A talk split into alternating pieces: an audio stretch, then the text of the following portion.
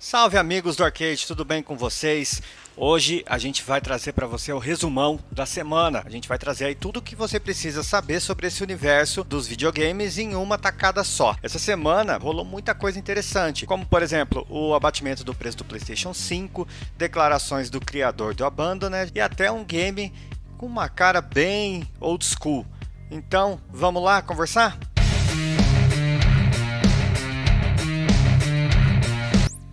Começando então com o PlayStation 5. A Sony anunciou essa semana, através de um comunicado para a imprensa e também através de suas mídias sociais, que o PlayStation 5, PlayStation 4 e seus acessórios tiveram preços abatidos. No comunicado, a Sony explicou que faz parte da, da reflexão que o abatimento do IPI, publicado pelo presidente da República, trouxe ao preço dos consoles e acessórios. Assim, o PlayStation 5 digital, que custava R$ 4.199,90 R$3,90, agora custa R$ 3.899,90, enquanto o PlayStation 5 com leitor, né, ele que custava R$ 4.699, agora passa a custar R$ 4.399. E o PlayStation 4 também contou com um corte no preço, passando de 2.799 para 2.599. E um outro rumor pipocou na internet essa semana falando sobre Alan Wake 2, o game que, como todos sabemos, nunca foi anunciado nem revelado, mas conta com expectativa por parte dos fãs para que exista algum dia, voltou à tona após um relatório de investidores da Remedy. Ela disse que a produtora está trabalhando com a Epic Games Games dois projetos, mas ela não explicou quais são estes projetos, o que faz com as expectativas que o novo Alan Wake apareça e assim, quem sabe no futuro teremos uma sequência. Depois do rumor, nós tivemos uma notícia que, embora seja guardada todo ano, ela sempre chama muita atenção.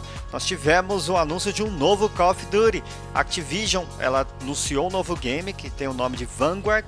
Ele vai chegar dia 5 de novembro e, embora ainda não tenhamos grandes informações sobre o game, a gente percebe pelo vídeo apresentado que a ação vai se passar na Segunda Guerra Mundial e nós temos soldados em meio a escombros e toda aquela situação de guerra que a gente já está bem acostumados nos jogos da franquia.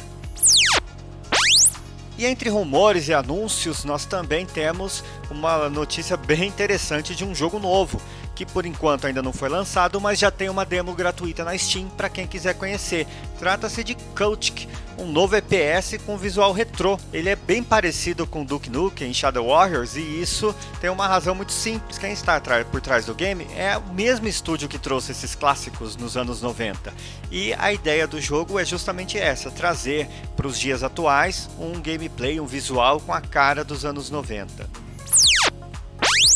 E por fim, a gente não poderia deixar de falar de Abandoned, o polêmico e tão aguardado game exclusivo de PlayStation 5 que tem chamado muita atenção dos fãs de games de terror e por tabela também de Hideo Kojima. O que aconteceu nessa semana? O criador do game, ele deu uma entrevista comentando sobre rumores e teorias espalhadas pela internet. Se você está acompanhando o game, com certeza você sabe do que está rolando por aí, né? Entre vários rumores de que o game seria um novo Silent Hill, seria um novo Metal Gear, que o Kojima estaria envolvido. Ou na entrevista é explicado que nenhuma destas teorias faz sentido, porque não há a intenção de transformar o game nem um, um game de terror como Silent Hill não se trata de um novo Metal Gear e Kojima, embora tenha publicado imagens polêmicas em seu Twitter, também não tem ligação nenhuma com o game. Todo esse conteúdo você pode encontrar em arcade.com.br e nos links que vão estar nas descrições, seja do YouTube, seja do seu agregador de podcast.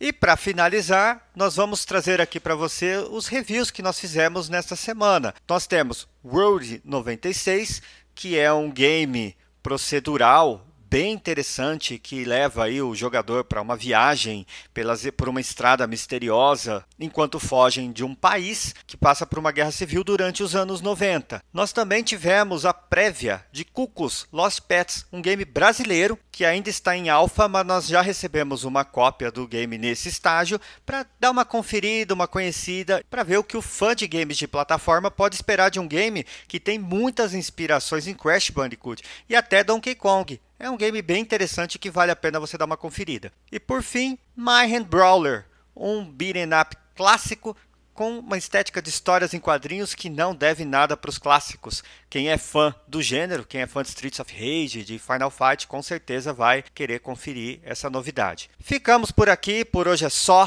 Quero agradecer a audiência e a presença de todos. Fiquem ligados no nosso site, nas nossas redes, todos os links na descrição. E aguardamos você semana que vem para o nosso próximo resumão. Muito obrigado e até